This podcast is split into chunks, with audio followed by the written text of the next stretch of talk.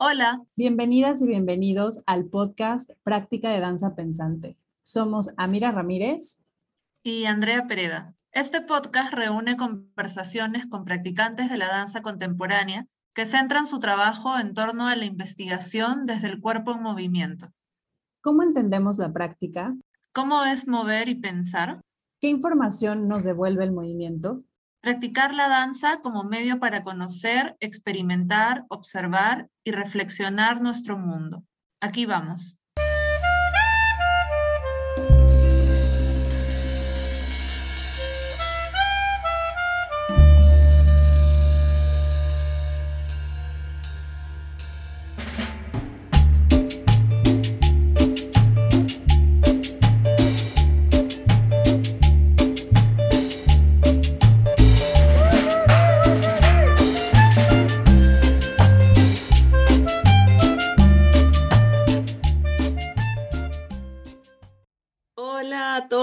Y todos, ¿cómo están? Eh, bienvenidos a nuestro sexto episodio de este querido podcast Práctica de Danza Pensante. Hoy día estamos con Miguel Ángel Punzano de Tejido Conectivo. Hola Miguel.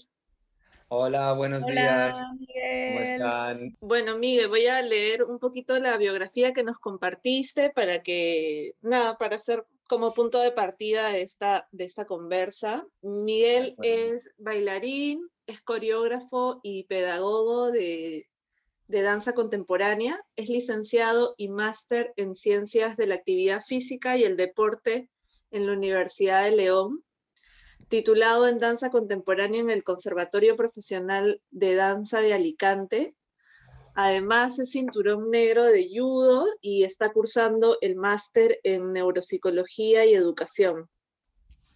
Ha sido profesor de anatomía y biomecánicas aplicadas a la danza en el Conservatorio Profesional de Danza de Alicante y de Ciencias de la Salud en el Conservatorio Superior de Danza de Alicante. Ha sido intérprete de la compañía Otra Danza y desde el 2012 dirige su propia escuela y compañía Tejido Conectivo, que es una plataforma para la investigación, formación y creación a través del movimiento y la danza contemporánea. Bienvenido, Miguel, gracias por sumarte. Bienvenido. Muchas gracias. Muchas gracias, Amira, Andrea, gracias por, invitarme, por pensar en mí y por, por invitarme a este espacio ¿no? de, de charla y de compartir. Gracias. Gracias, Miguel. Em, bueno, pues quisiéramos empezar a abrir esta plática contigo. Em, pues tu formación es súper diversa ahorita, lo que nos acaba de compartir Andrea, ¿no? Como esta práctica en la educación física, en la danza, en el judo. Em, ¿Cómo es que esta diversidad de disciplinas te llevan a como enfocarte o profundizar en la danza o cómo es este recorrido que tuviste hacia la danza? Bueno, al final todas parten un poco de lo mismo, tienen una esencia en común, que es el movimiento, ¿no? Entonces yo desde muy pequeñito mis papás me, me, apuntaron a judo porque no sabían qué hacer conmigo, era muy hiperactivo, ¿no? Y, ahí se anunciaban, ¿no? Como que era bueno para niños hiperactivos y allá que me enviaron obviamente pues en aquella época o para los chicos la danza pues ni, ni qué, ¿no?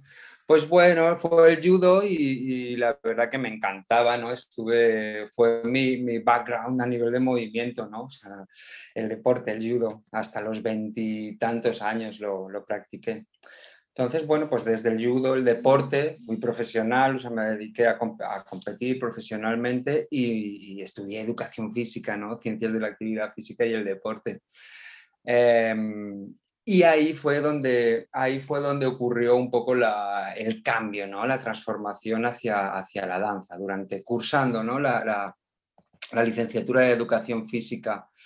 Ocurrieron dos cosas. Por un lado, me dieron una beca Erasmus a Bélgica, eh, donde de repente, además de todas las asignaturas de deportes que teníamos en España, pues había danzas danza creativa, danza expresiva, como que contemplaban ¿no? otra visión del cuerpo y del entrenamiento, no solo referente al entrenamiento y al deporte, a la técnica, a la táctica, sino que contemplaban otra visión más expresiva ¿no? del cuerpo y del movimiento.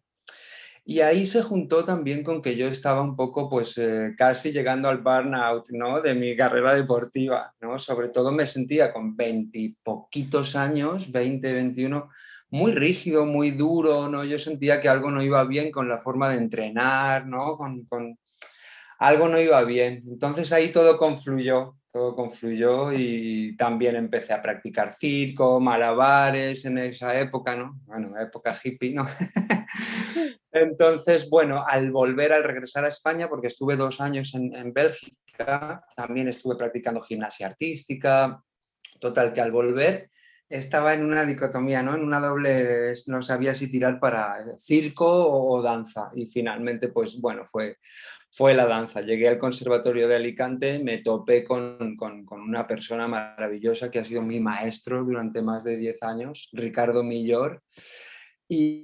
Y ahí me embarqué, ¿no? Primero un poco por completar, ¿no? Completar mi formación y tener un poco más de conocimiento respecto al movimiento en sí, ¿no? La esencia del movimiento, no tanto técnica, táctica, ¿no? Anatomía, psicología, pedagogía, metodología, sino la esencia pura del movimiento, ¿no? Aparte a empezar a ablandar un poquito mi cuerpo, ¿no? Que estaba más, más, más fuerte que el vinagre, ¿no? Estaba, era más fácil partirme que doblarme, ¿no? Como se dice aquí. y así fue, así fue, me metí un poco, pues por completar, un poco como amateur, ¿no? Sin, sin idea de, de, dedicarme profesionalmente a ello. Y bueno, cinco años más tarde estaba bailando a nivel profesional con una compañía y estaba dando clases de profesor en el centro donde yo me formé, ¿no? En el conservatorio. Y ya, así hasta hoy. Una cosa me llevó a la otra, me lié y, así acabé. a hoy, ¿no? Donde sigo. Mm.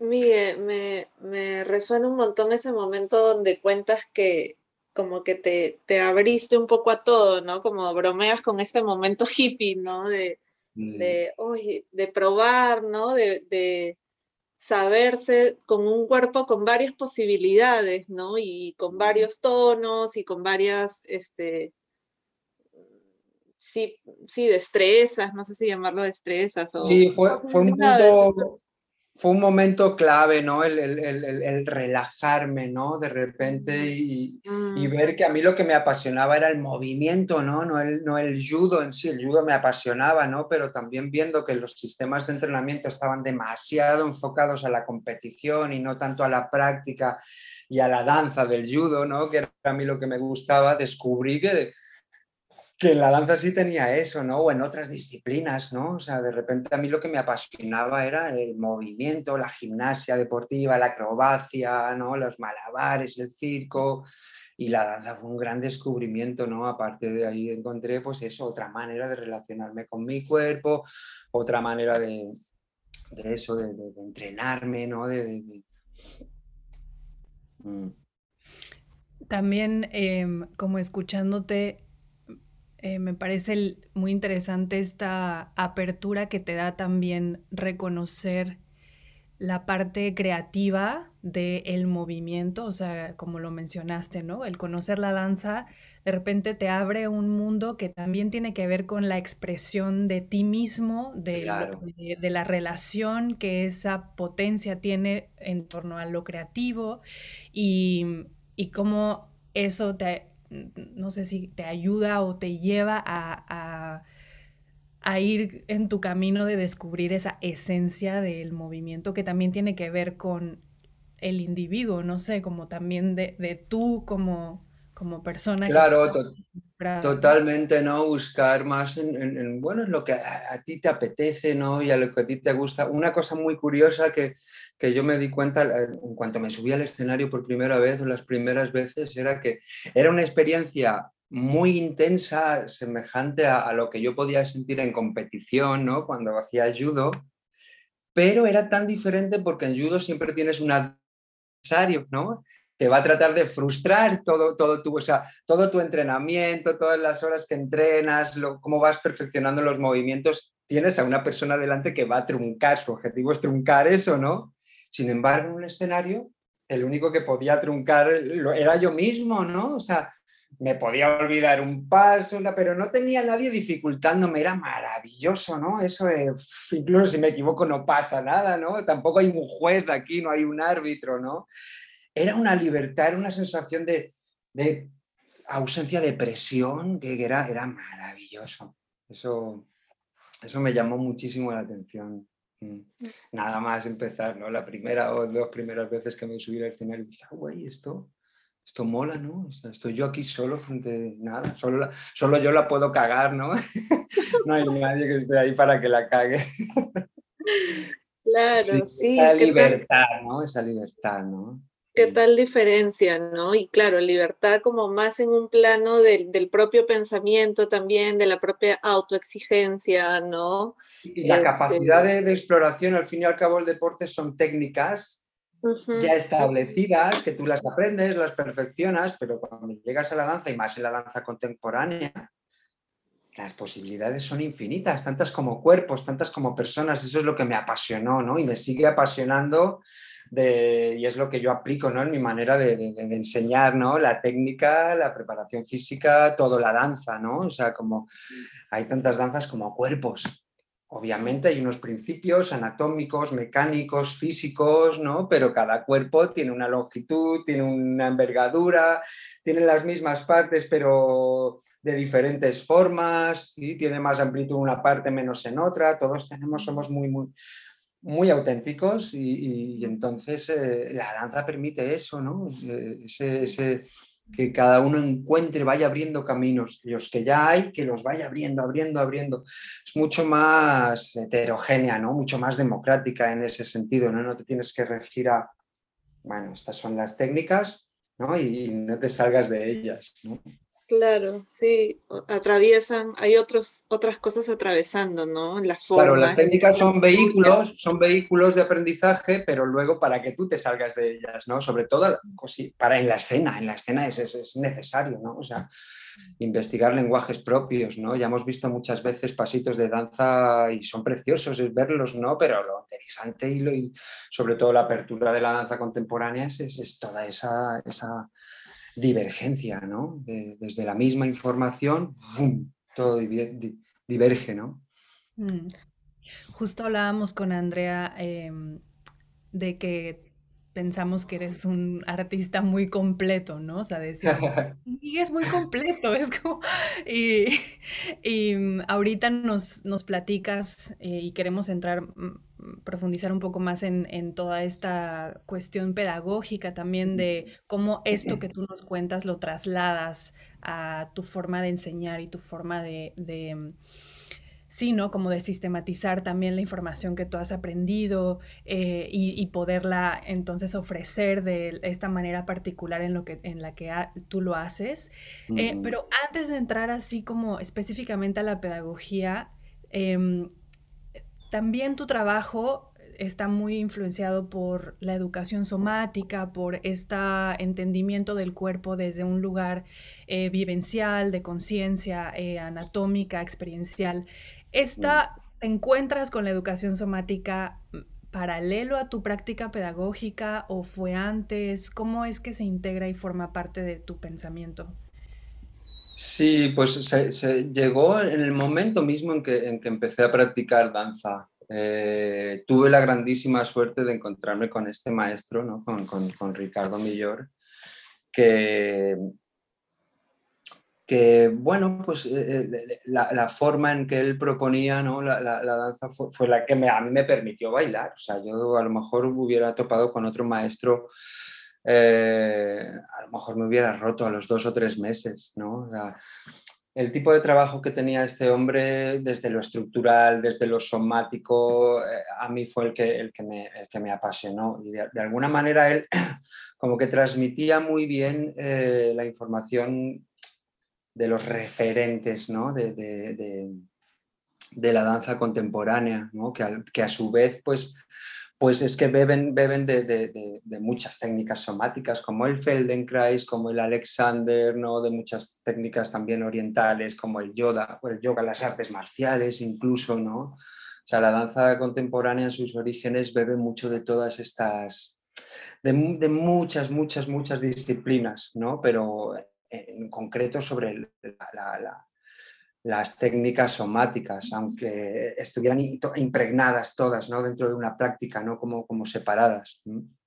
Dentro de esto, el, trabajo estructural, anatómico, biomecánico, físico, pues es una, es una parte importante. Entonces, pues yo lo aprendí desde, desde el principio, ¿no? Fue la manera en, que, en la que yo entré en el, aprendizaje de la danza contemporánea, aunque luego pues también en cursos, ¿no? en talleres, pues he aprendido también o he tenido la experiencia más de desde las frases, desde lo más, desde los estilos, desde lo más comercial, desde lo más de moda, ¿no? También he vivido esa y también me, he deslumbrado, ¿no? Por esas, por esas técnicas y esos estilos, pero estuve muy clara, o sea, como que los principios, ¿no? Del movimiento y tuve la gran suerte de, bueno, poderlo aplicar como, como, parte de mi pedagogía desde, desde el principio. ¿no?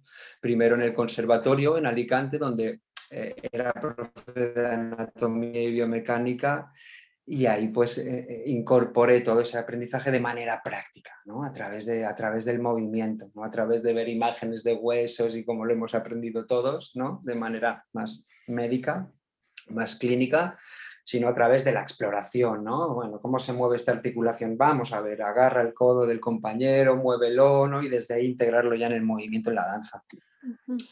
y, bueno, también hubo otro momento muy importante que, que fue cuando, 2000, poco, poco antes de empezar la, mi proyecto personal, ¿no?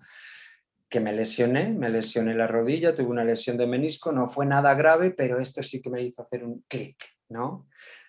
Para, digamos, olvidarme de todo lo mediático, de todo lo convencional, de los estilos, de la moda, ¿no? Y, centrarme en, en, lo que, en, trabajar de otra manera, ¿no? En no trabajar desde la copia y desde, lo, que los otros hacen, ¿no? Desde ese deslumbramiento, sino de comprender cómo llegan a eso, ¿no?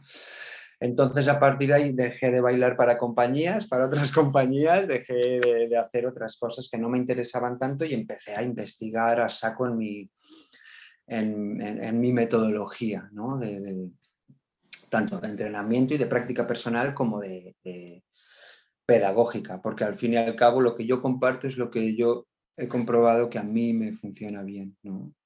yo desde que me lesioné no he vuelto a ir a un fisio, hace 10 años que no he vuelto a un fisio. Entonces, mm, estoy mucho mejor que hace 20 años. Entonces, creo que es algo que a mí me da una seguridad y una garantía suficientes como para tener una, claridad, una convicción de que el trabajo eh, funciona. Luego ya el, otra parte ha sido cómo transmitirlo, ¿no? Cómo comunicarlo, ¿no? Que eso ya vas aprendiendo durante, pues eso, a través de los años y de la experiencia. La verdad que siempre he tenido mucha vocación pedagógica, siempre me ha encantado, ¿no? Compartir y eso ayuda. Y, pero bueno, luego al final, lo que, lo que, la, experiencia es un grado, ¿no? Dicen que sabe más el, el zorro por viejo que por zorro. Y es verdad, ¿no? Al final pues bueno, hoy sé un poquito más que ayer, pero un poquito menos que mañana. ¿no? Siempre, siempre, no doy las cosas por, por, verdades absolutas, ¿no? son siempre parciales, ¿no? siempre estamos empujando, empujando, empujando, empujando los límites. ¿no? sé si he contestado la que habéis preguntado o me he ido un poco por los cerros, pero bueno, ahora me vais reconduciendo. Sí, Miguel, o sea, de hecho es como muy interesante escuchar tu recorrido, ¿no? O sea, cómo es que estas em, prácticas, enseñanzas de otras personas también han resonado contigo, las has apropiado, las has transformado y cómo eso, como tú lo dices, es un proceso, ¿no? Es un proceso que no, que no va fijándose. Em, hace poco una, una compañera profesora Karen de Luna decía, es que ya no sé si me gusta la palabra metodología, como nos está diciendo un poco, a veces suena como muy fija, ¿no? Como algo que así, esta es la forma para llegar de esto a esto. Y, y no sé, me gusta esta mirada de, sí, una metodología, una ruta, una forma de trabajar que que en su esencia reconoce la mutabilidad y reconoce la flexibilidad, la apertura, la transformación, eh, la adaptación de esa información a cuerpos diversos. Y creo que eso se necesita más, ¿no? Porque yo siento que... Em, en, varios lugares todavía la danza se enseña como si se enseñara em, no, nunca he tomado judo, pero supongo que, o sea, me refiero a un deporte con formas muy Mando directo. Muy, o sea, como si no es así, no es, ¿no? Y si no tienes este cuerpo, pues no lo tienes. Y si no tienes esta destreza, pues no, o sea, mm. siento que todavía estamos un poco entre esos lugares en donde la danza se sigue enseñando de esa forma em, y también, bueno, obviamente estas aperturas eh, que, también están fortaleciéndose cada vez más y reconociendo la diversidad. Em, sí, no sé, o sea, como es interesante escucharte en, eso que, en ese trayecto, ¿no?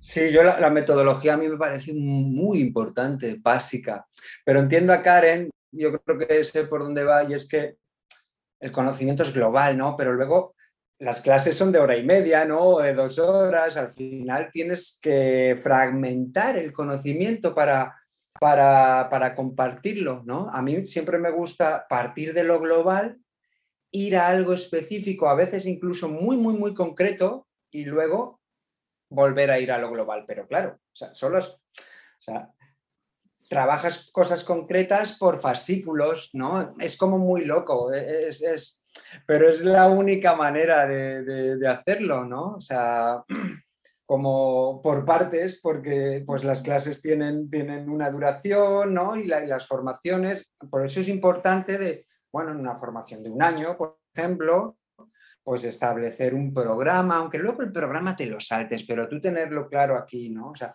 es importante tener un programa para luego poder saltártelo. Pero partir con una organización. El otro día sí me comentaba una, una, compa mía, eh, hablando de creación también, que en un curso que hizo alguien le preguntaba a, la profesora, entonces tenemos que ir con nuestra tarea bien organizada y, y, con todo bien concretado o, dejamos que surja la, la, la sorpresa y ya está. Dice, oh, por supuesto tienes que ir con todo organizado, precisamente para que salga la sorpresa, para que, para que haya sorpresa. Si no, todo va a ser una sorpresa, ¿no? Todo va a ser una sorpresa porque no hay ningún programa, no hay nada. Entonces, cuando tienes algo organizado y hay algo que de repente aparece, ahí entonces lo agarras, lo aprovechas, tiras del hilo, ¿no? Pero si de repente te pierdes no sabes por dónde tirar, bueno, tienes un programa y lo vas siguiendo, ¿no? Siempre te van a salir cosas por donde salir, pero es un hilo de referencia, ¿no? Tú te sales y te diviertes de esa línea cuando quieras, pero vuelves, ¿no? Y es muy importante como porque a la hora de optimizar el tiempo, a la hora de, eso, de comunicar mejor, de llegar a, más personas, es, porque si no es tanta información que tienes que gestionar eh, en una clase, ¿no? Que, eh, si no hay cosas que tienes más o menos claras y puedes dejar ahí tu mente espacio para otras cosas, pues, pues puede ser todo un lío, ¿no? Una clase improvisada puede ser maravillosa un día, pero a lo mejor todos los días no, ¿no?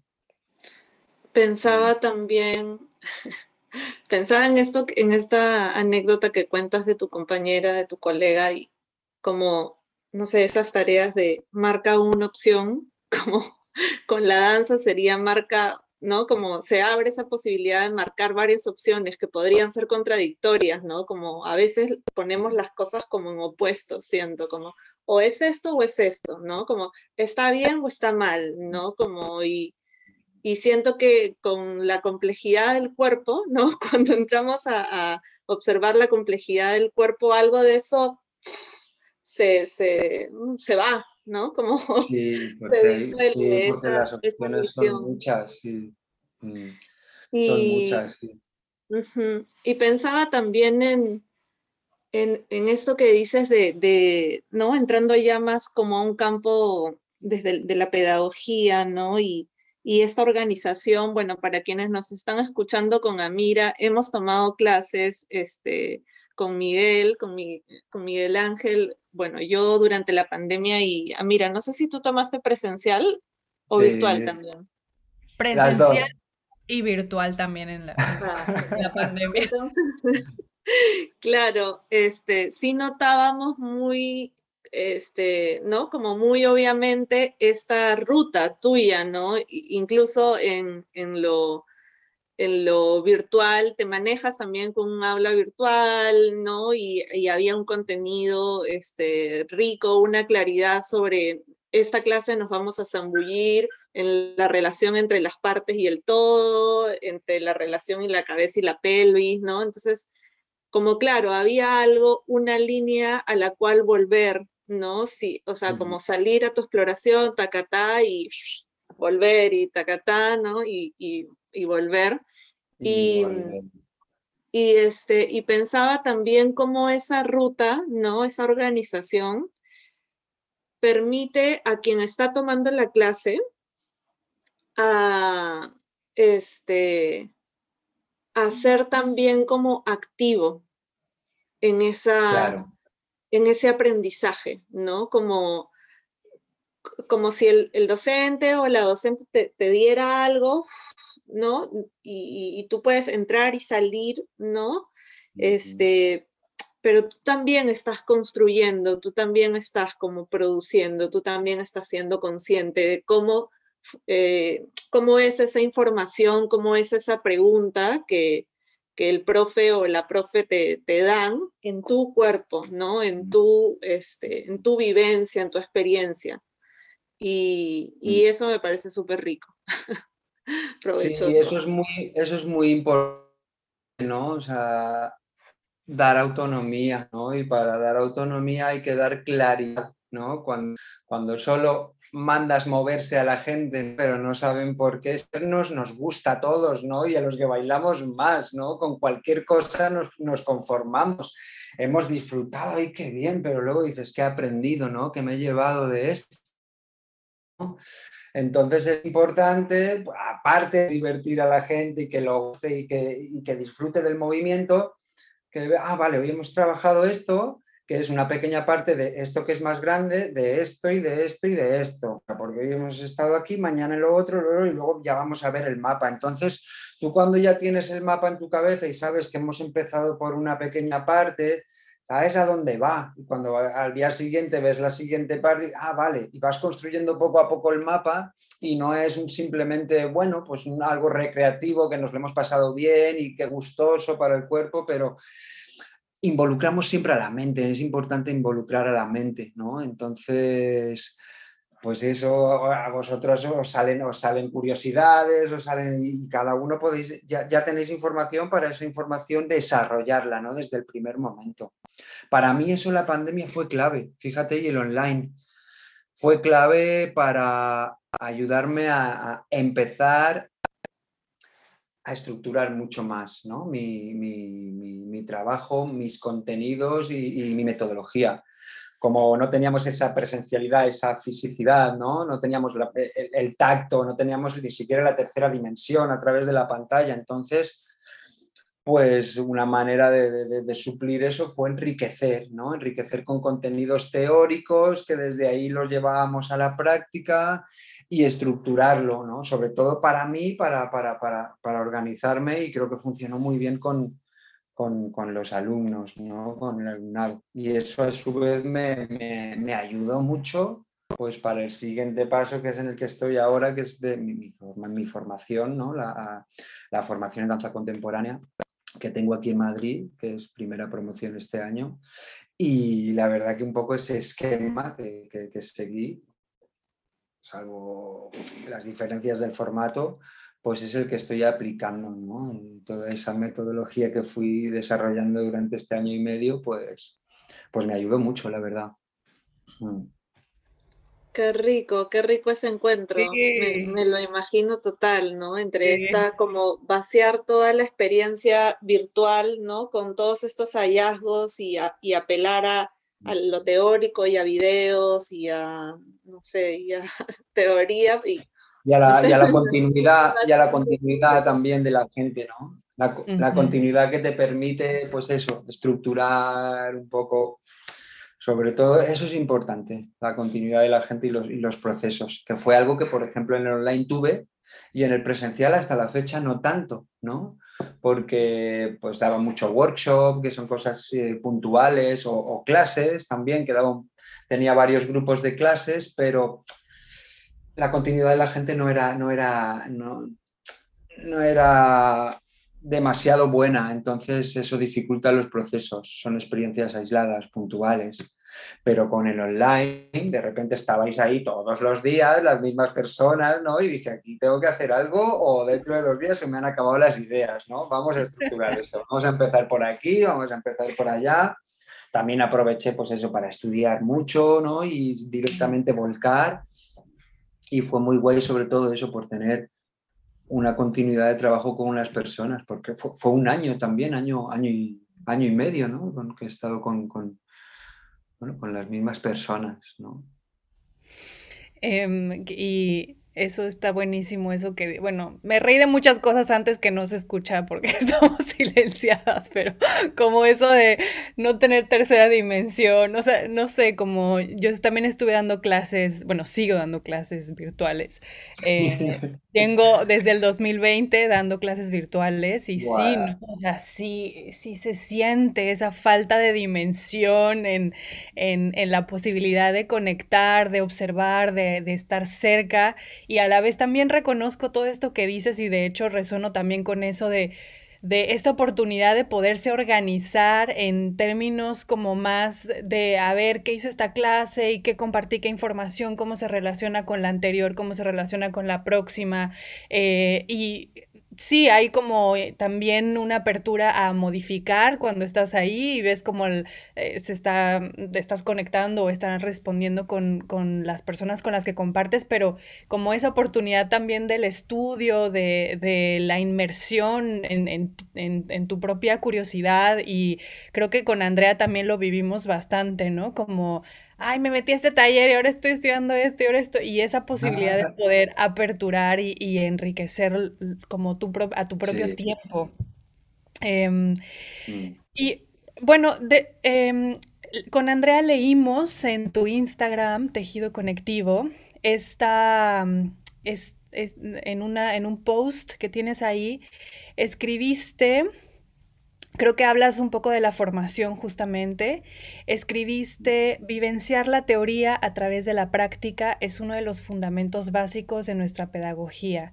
Nutrimos nuestra práctica con una fuerte base anatómica y biomecánica para que nuestras alumnas entiendan lo que pasa dentro de su cuerpo y dispongan de, información y herramientas que les aporte una mayor autonomía en el aprendizaje, un aprendizaje basado en el conocimiento y no en la mera repetición de movimientos. Mm, teje muy, mm, como muy claramente lo que nos has estado compartiendo hasta ahora. Eh, y, te queríamos preguntar cómo, cómo, cómo es esto, o sea, cómo, cómo se ve esto en una clase, ¿no? ¿Cómo, cómo llevas esta, este vínculo teórico, práctico, experiencial eh, en una de tus clases? Pues de diferentes maneras, ¿no? Eh, bueno, ahora, de hecho, en las clases prácticas, pues sigo, sí, he incorporado ese, ese, esa herramienta de compartir imágenes, ¿no? Desde el ordenador online, para los videitos. Tengo un esqueleto también, tengo pequeños modelos anatómicos, ¿no? Sobre todo para para explicar las cuestiones anatómicas en, tridimensional y hacemos mucho trabajo, mucho trabajo por parejas eh, que yo llamo estructural. ¿no? El trabajo estructural sería, entre comillas, como un trabajo parecido al que hacen los fisios, ¿no? pero lo bueno de ese trabajo es que lo haces directamente en aula, en el aula, y automáticamente después de abrir espacios, después de soltar musculatura, exploras el movimiento. Inmediatamente después, imagínate que después de ir a tu clase de, fisio, después de ir al fisio, tuviera en, su, en la misma consulta una sala donde te dijera, venga, ahora explora, ¿no? Que es un poco lo que falta, ¿no? porque una cosa es abrir espacios, pero luego hay que habitarlos, si no esos espacios se cierran otra vez. Entonces es súper importante combinar eso. El trabajo estructural es una parte súper, súper importante para ayudar unos a otros. Es un trabajo que se hace una persona a otra, ayudar a, abrir espacios, ¿no? a modular el tono, a comprender el movimiento de las articulaciones, a explorar la libertad, la apertura, la, apertura articular, el concepto de la tensegridad, la lubricación, sí, un montón de conceptos, sobre todo porque, bueno, tienes un asistente que para ti, y, es una manera de estudiar, ¿no? de vivenciar también la anatomía y la biomecánica de, manera experiencial. ¿no? Parece muy importante, o sea, hay otras maneras de llegar a la información sin que la persona tenga conocimientos de anatomía o biomecánica, sí, obviamente los hay, pero cuando una persona quiere profundizar en el estudio del movimiento, ¿no? como dedicarse de alguna manera ello, para mí es fundamental tener un conocimiento no básico, amplio de anatomía y de biomecánica. Cuanto más tengas, es que mejor vas a comprender ¿no? la, cómo funciona la técnica en tu cuerpo, según posibilidades, tus capacidades ¿no? y adaptar. Básico para, para, generar esa, conseguir esa autonomía, ¿no? que el alumno, no solo sepa, sea un buen ejecutor, sino que, sepa luego programarse su entrenamiento, que, sea, que sepa, tenga esas herramientas también, ¿no? compartirlo, o sea, ya poniéndonos en, el lado profesional, ¿no? Cuando alguien se quiere dedicar profesionalmente, ¿no? Así me parece algo básico para aprender a cuidar tu cuerpo, ¿no? Saber de, qué se compone, de qué piezas se compone, cómo se mueven, cómo están conectadas, ¿no?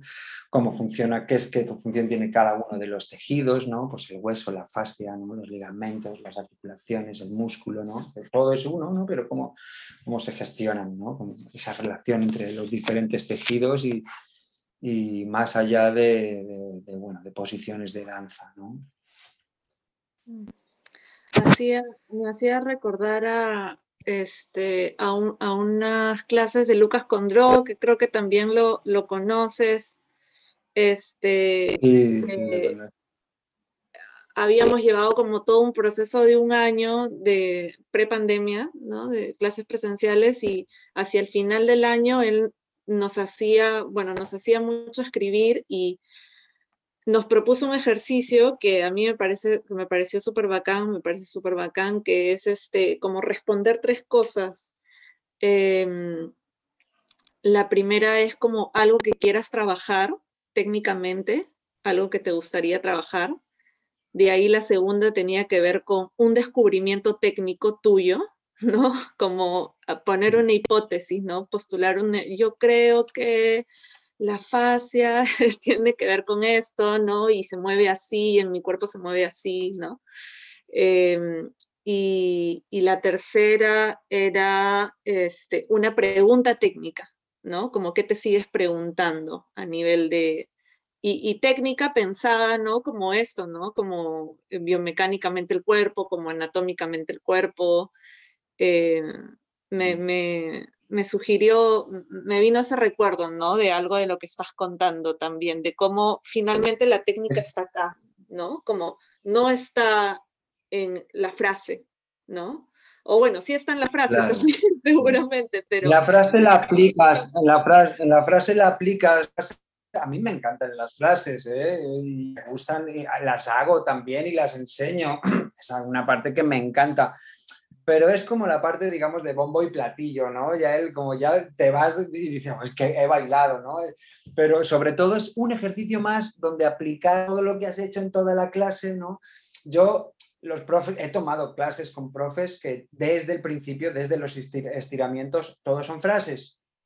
Y, y son cosas esas clases, pero esos son calentamientos. Esos son calentamientos para bailarines cuando, pues ya de compañía, ¿no? Clases de compañía. Esos son clases de compañía y, de, bueno, de algo que funciona muy bien en ese, en ese, en ese grupo, ¿no? Pero ya de eso utilizar el frase, su única herramienta de enseñanza es muy limitado, ¿no?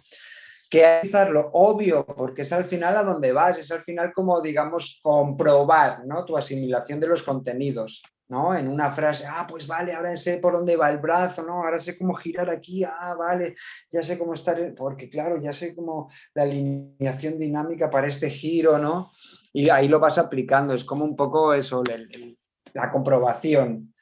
Pero, pero claro, más allá de eso, pues, pues no sirve para más y me he perdido, me he perdido de la pregunta que me había este, sí, creo que no había pregunta, pero, pero el ejercicio hemos ido, hemos ido. El, el, ejercicio de Lucas, por ejemplo, es muy, muy interesante para involucrar al alumno, para mm.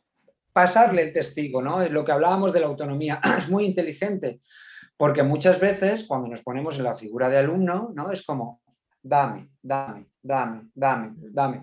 Sí, pero ¿qué te doy? O sea, ¿qué tienes tú en tu cabeza? ¿Qué quieres? ¿A dónde quieres ir? ¿No? ¿Dónde vienes? ¿Dónde estás? ¿A dónde quieres ir?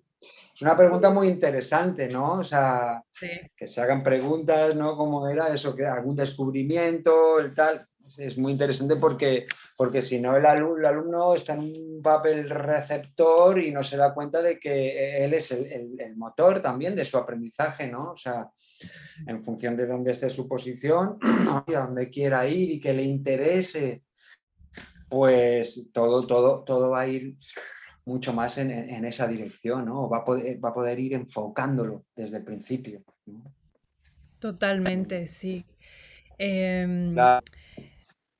Miguel, bueno, nuestra práctica, tanto tuya como Andrea y mía, está también muy enfocada hacia la improvisación, hacia la práctica de la improvisación como una forma de conocer, como una forma de comprender, de, comprendernos, de relacionarnos, eh, de reconocernos espacialmente, temporalmente, anatómicamente, creativamente. Em, entonces, al, otro de los aspectos que nos interesa mucho de tu práctica es justamente la forma en la que has integrado o utilizado, incorporado la improvisación como una forma de entrar a este conocimiento mm, tanto creativo como técnico, como eh, anatómico, experiencial. Entonces, nos gustaría preguntarte cómo es que te encuentras con la improvisación, qué rol juega la improvisación en tu propia práctica. Mm. improvisación súper importante, súper importante. Es como... Mm, en mi práctica está desde el principio, está desde el principio, ¿no? Como el trabajo somático que, me preguntabas, ¿no? El contact improvisación, la, acrobacia, o sea, todo está desde el principio, integrado. Y la improvisación es fundamental para, para, para, para encontrar, para encontrar eh, para encontrar nuevos lugares, ¿no? encontrar nuevos caminos. Sí es importante tener una metodología de improvisación, ¿no? Volviendo que hablábamos, ¿no? Porque si no, improvisar en, la inmensidad, ¿no? Sin ninguna pauta y sin pues las opciones que, que, es muy perderse. Entonces, yo un poco lo que hago es ir acotando, ¿no? Cerrando el caminito, ¿no? Digamos, eh, vamos a improvisar, pero sobre este aspecto concreto, ¿no? O sea, dentro de, de hecho, dentro del, trabajo anatómico y biomecánico hay mucha exploración, muchísima, ¿no? Puedes trabajar también desde otros principios que no sean anatómicos y, biomecánicos, puedes trabajar desde, desde un, trabajo más, más metafórico, ¿no? Más, más poético, no, no, no hay problema. Pero es, es, es muy importante para justo lo de antes, que no, se, no, hay que darlo todo, ¿no? no hay que darlo todo. O sea, el, alumno, cuantas más preguntas tenga, cuantas más inquietudes, ¿no? Pues, pues ahí va más a enfocar y tú le vas ayudando. Tú le vas ayudando, pues vamos a, buscar este aspecto concreto, ¿no?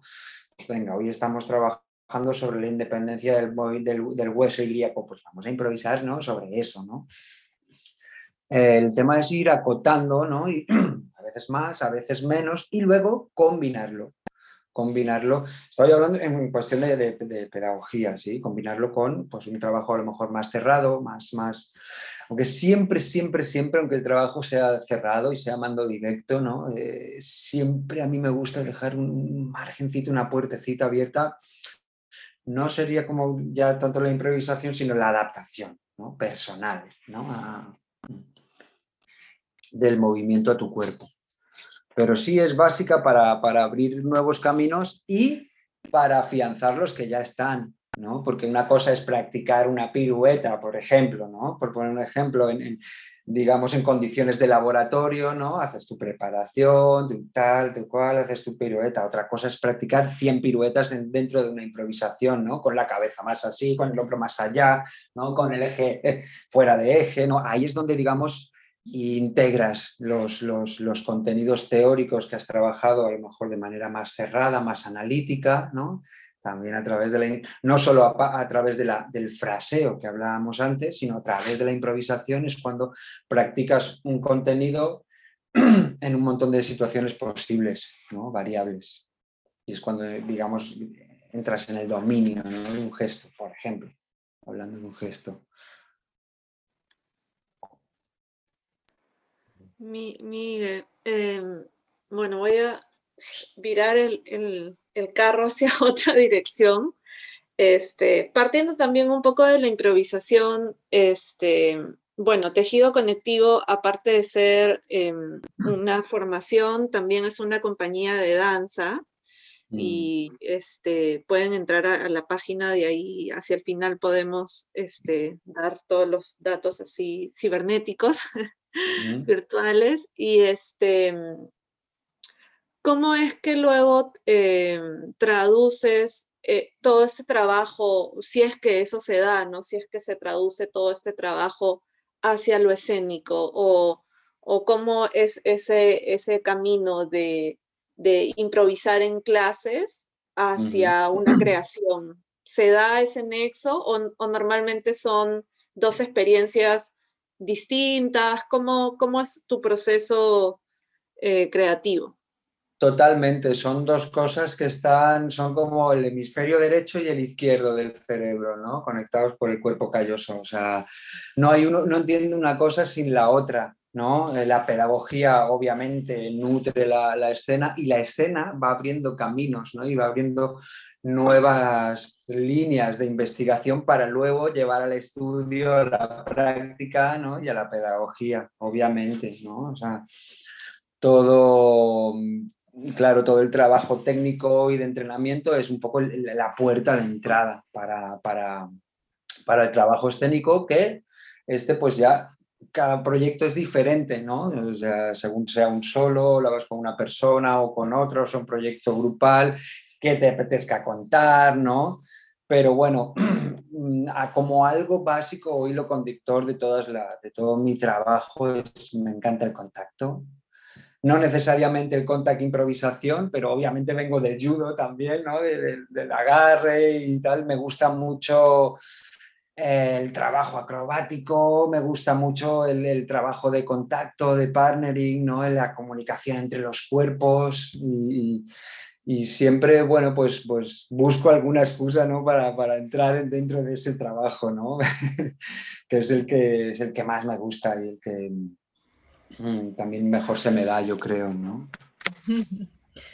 me gusta esta como este espacio que ofreces de pasar de como la mecánica, la poética, o sea, de como el tacto y el aprendizaje de, no sé, cierta secuencia de partnering o cierta exploración de partnering, cierta, cierta exploración de contacto, puede dar pie también a cierto discurso más poético, más metafórico, Totalmente. más Y eso es como una relación eh, también en, que, que, que, hace rato que decía, siempre dejo un espacio para que entren otras cosas, aunque estemos explorando algo muy específico, siento que ese espacio eh, es un lugar para que eso suceda también, ¿no? Porque totalmente.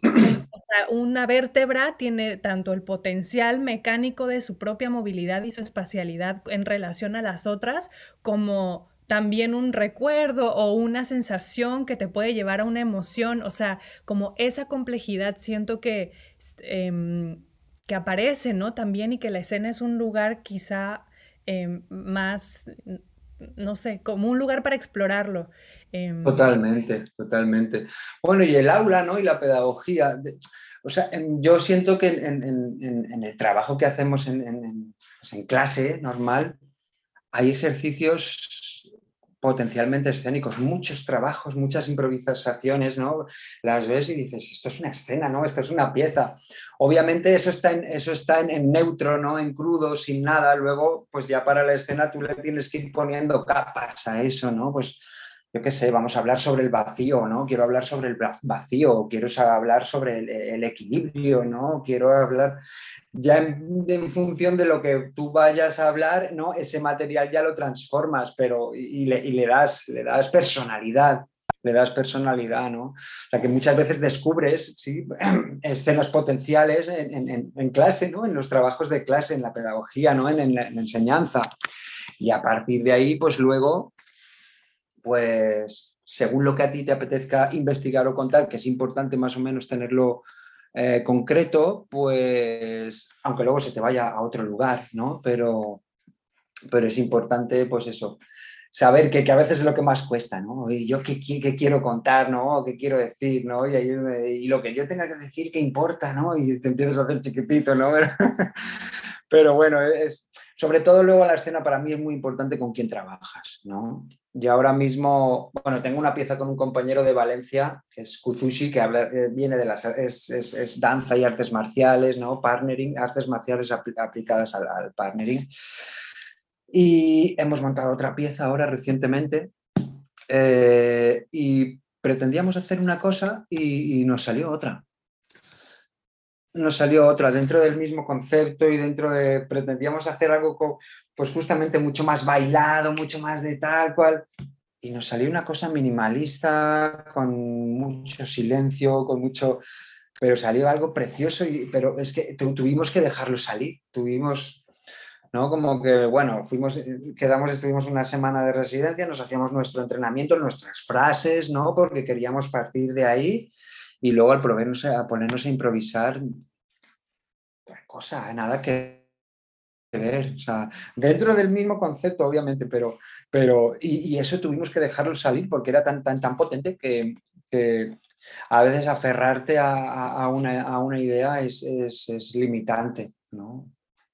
Siempre a lo mejor puedes volver o desde lo que ha salido enganchar otra vez hacia donde tú querías ir, pero sí es importante eso, ¿no? Esa, esa actitud abierta de, bueno, yo tengo este programa que a lo mejor lo que me ha servido es para evocar ese estado, para generar ese estado en el que yo, pues ahora ha salido lo que tenía que salir, ¿no? Mm. Sí, darle, darle lugar a, a, lo que está adentro, ¿no? A lo que emerge del encuentro también.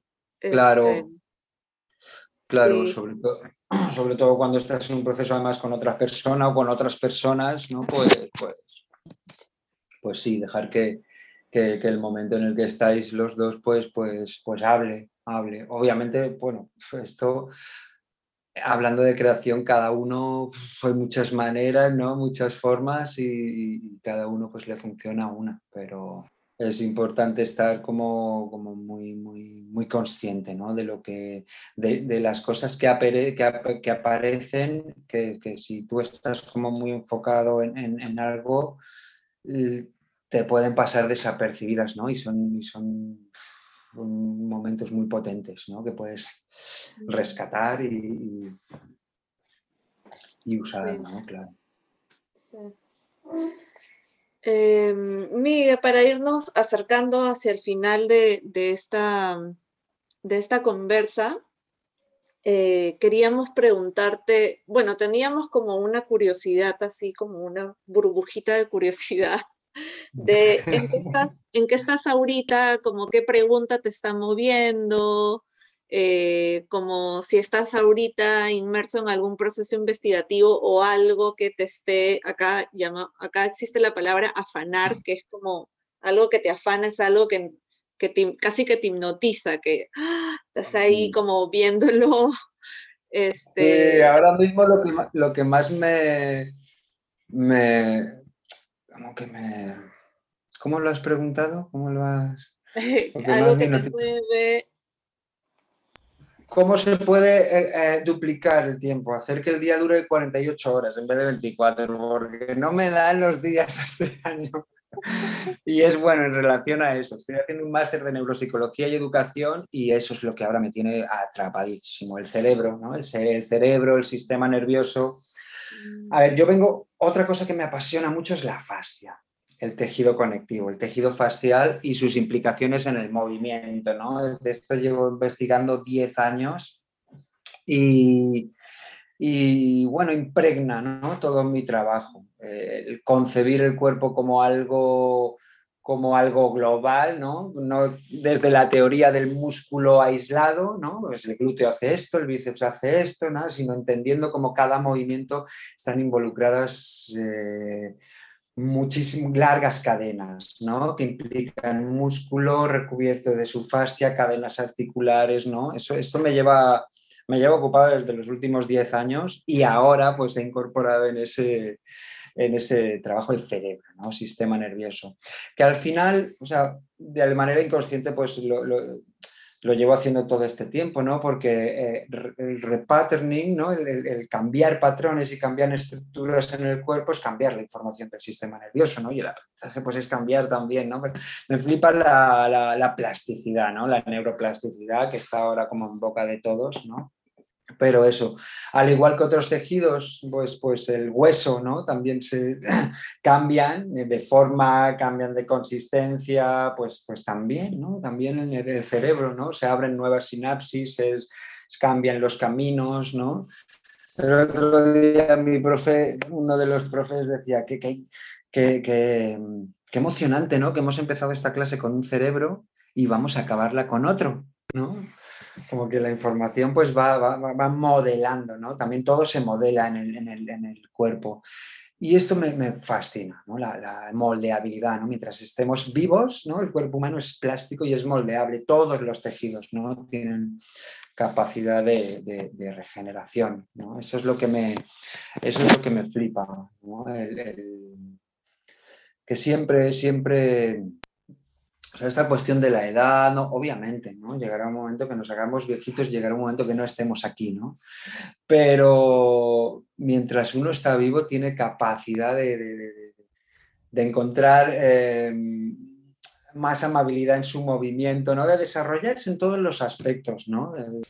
Miguel, eh, me hiciste recordar de una frase así como de esas frases motivacionales que, que por ahí, que decía algo así como, lo, algo así como lo bueno de la vida es que siempre podemos cambiar o, lo bueno de vivir es que siempre podemos cambiar y como que no te definen tus errores, no sé qué, bueno, ya eso. Pero sí, ¿no? O sea, un poco, un poco, claro, o sea, no, no somos seres definidos, no somos identidades fijas, eh, no somos... Eh, estáticos, ¿no? Estáticas. O sea, el reconocer esa esa potencia del cambio, de la transformación, eh, del movimiento como una esencia de nuestra existencia, me parece algo bien fascinante, ¿no? Y muy fascinante todo lo que nos has compartido, eh, también eh, de, tu, de tu trayectoria, tus descubrimientos, tus curiosidades. Y pues quisiéramos cerrar entonces esta, esta, esta conversa, esta plática contigo no sin antes eh, pedirte que nos compartas como la información de tus redes, de tu página, de la formación que estás haciendo ahora. Tenemos, tenemos eh, personas que nos escuchan en México, en Perú, pero también en algunas partes de Europa hemos visto, hemos visto las estadísticas y nos dicen que tenemos escuchas en, en otros países, entonces bueno, siempre está buenísimo como compartir esto eh, esta información para las personas que les interese saber un poco más de tu trabajo. Por supuesto, pues bueno, el sitio de referencia es, la web, ¿no? Es eh, tejidoconectivo.com y las redes básicamente pues igual arroba tejido conectivo en Facebook o en Instagram. Twitter tengo pero no me lo manejo. no me lo manejo tan bien. Bueno, canal de YouTube también, arroba tejido conectivo, yo soy Miguel Ángel Punzano, también en redes me pueden encontrar, encontrar así. Y bueno, pues invito a la gente que, que me contacte, me pregunte si tiene curiosidades, si oyen esta entrevista y cualquier cosa, pues, pues bienvenidos a contactarme, a preguntarme, a, a ponernos en contacto y, y a pedir más información si quieren. eh, super, Miguel. Pues muchísimas gracias, muchísimas gracias. Gracias a vosotras. Muchas gracias, Miguel. Qué lindo conversar. Y, bueno, este es un deseo personal, pero ojalá que pronto vuelvan las clases virtuales también, que se aprovechan un montón.